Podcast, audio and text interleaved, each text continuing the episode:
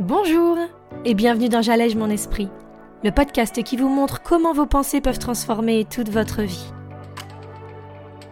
Je suis Julie Laprelle, coach de vie certifiée, et cette semaine on va évoquer cette croyance que si on est bien sur le bon chemin, ça devrait être facile et limpide.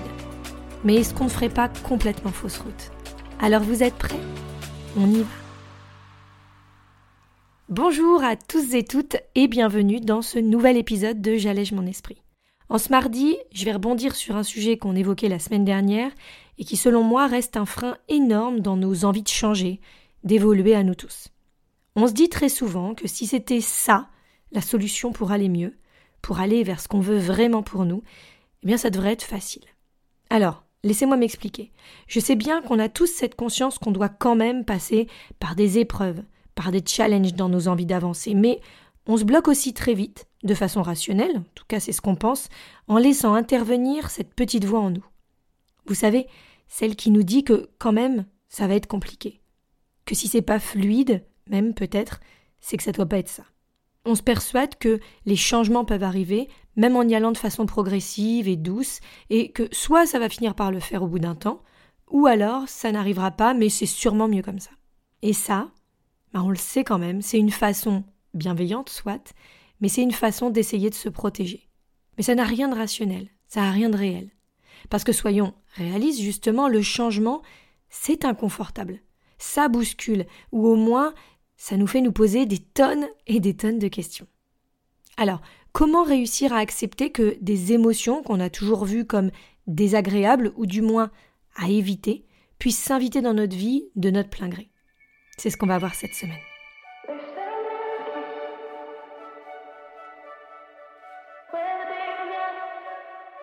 Essayez d'y penser, d'imaginer. Quelles sont ces émotions que vous essayez le plus d'éviter dans votre vie? La tristesse? La colère? Le doute? La déception? La peur? L'incertitude? La frustration peut-être? Bref, peu importe laquelle se retrouve en haut de votre podium, c'est comme si physiquement vous la redoutiez. Comme si vous aviez ancré à l'intérieur de vous, dans vos cellules, qu'il fallait à tout prix l'éviter.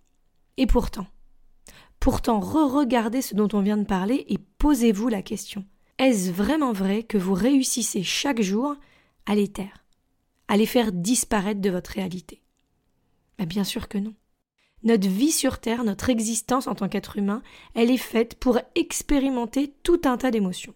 Et au lieu de l'accepter, au lieu de valider ça et de vivre notre quotidien de façon sensée, et surtout de façon à être pleinement connecté à nous, eh bien on préfère essayer d'y échapper. Mais malheureusement, vous comme moi, plus on essaie de jouer à cache-cache avec notre vie émotionnelle pour mieux la maîtriser, la contrôler, plus c'est elle qui va venir prendre le pouvoir sur nous sans qu'on puisse rien y faire. Vous savez, c'est comme si tout ce qu'on ne voudrait pas dans notre vie, qu'on croit réussir à organiser pour pas que ça arrive, eh bien ça nous revenait comme un boomerang en pleine tête. Plus nous essaierons de contrôler nos émotions, plus nous irons à l'inverse de ce que l'on ressent, plus nous allons créer pour nous, puissance 10, ce qu'on essayait à la base de réprimer.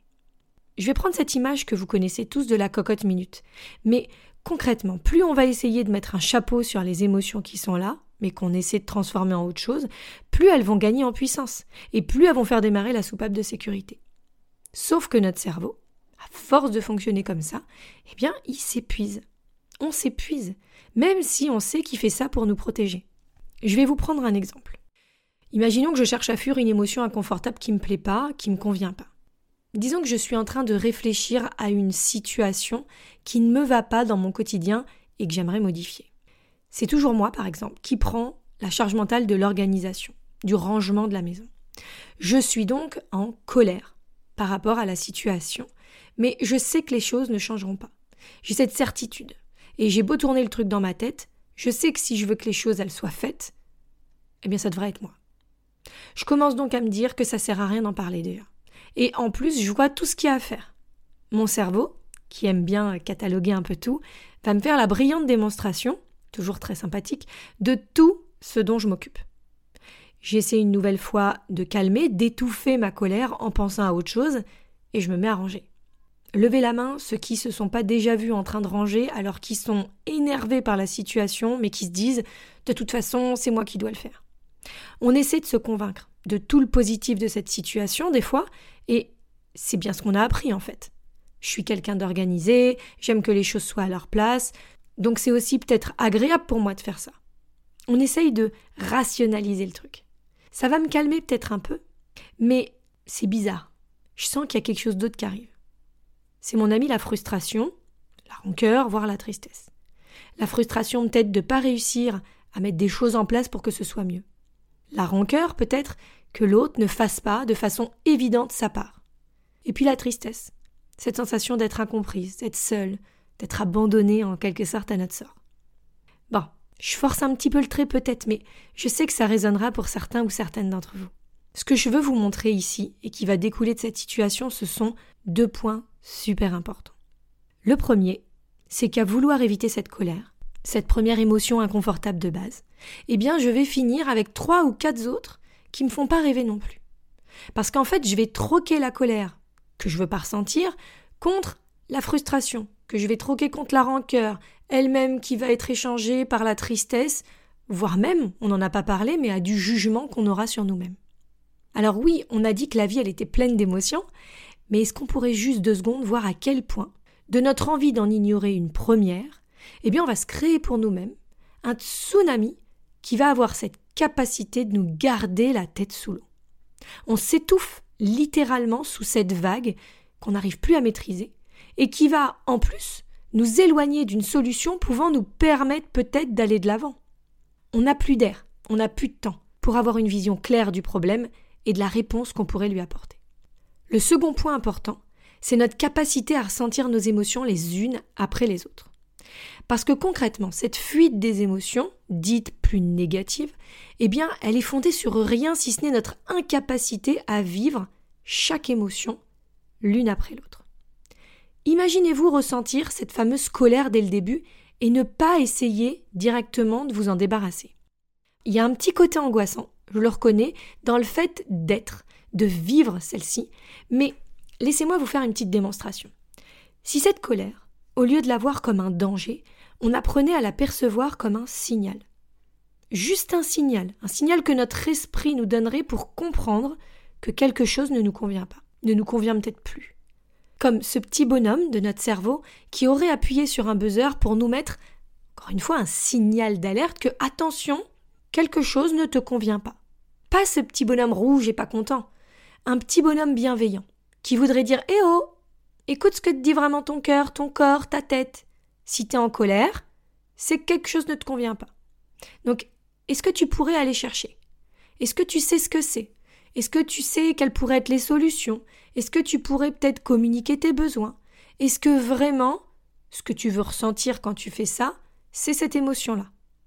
Bref, sans en faire une montagne, juste se stopper et vraiment vivre cette colère. Et puis se poser peut-être les bonnes questions qui sont en rapport avec elle. Parce qu'en fait, ça ne devrait pas être un problème. Ça ne devrait pas être quelque chose qu'on redoute. Vivre ses émotions les unes après les autres, c'est éviter de faire déborder la cocotte, la casserole d'eau bouillante si vous préférez. C'est les vivre pleinement et pas les unes par rapport aux autres. Parce que pensez-y, les entasser, bah, ça les rend plus fortes, ça les rend plus puissantes. Et en fait, on s'en rend même pas compte. C'est comme si on créait un embouteillage à l'intérieur même de notre vie émotionnelle, à l'intérieur de nous.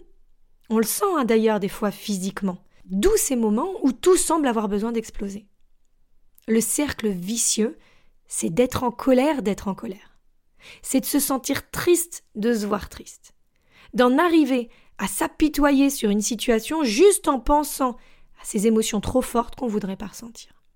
Mais en fait, est-ce que ce serait pas mieux si on en restait à la première émotion déjà? Peut-être que si j'acceptais cette colère et que je prenais le temps de la vivre, de la voir, de l'écouter, j'aurais pas besoin de passer par tout cet autre éventail un peu trop pesant pour moi.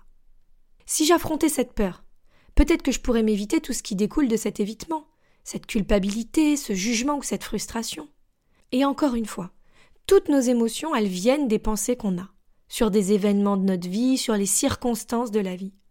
Alors est-ce qu'on pourrait, enfin, se donner cette liberté, ce cadeau de voir, de comprendre que seule notre interprétation crée cette réalité émotionnelle qu'on a l'air de subir chaque jour?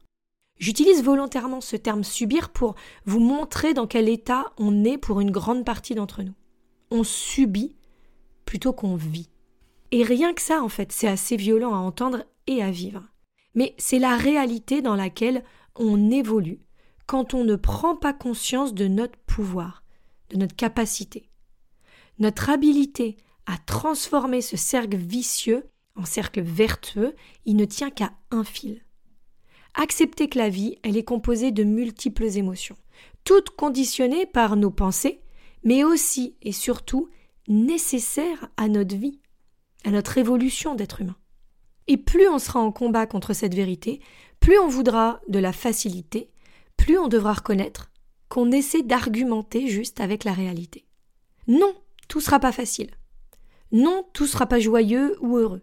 Mais est-ce qu'on peut au moins réaliser qu'au cours de notre vie, ce sont pas ces moments-là qui sont gravés dans nos mémoires, dans ces événements marquants, ce choix d'orientation professionnelle, cette discussion houleuse mais nécessaire, cet accouchement long et douloureux, cet investissement immobilier qui nous aura fait passer des nuits blanches, ce choix de vie à l'autre bout du monde.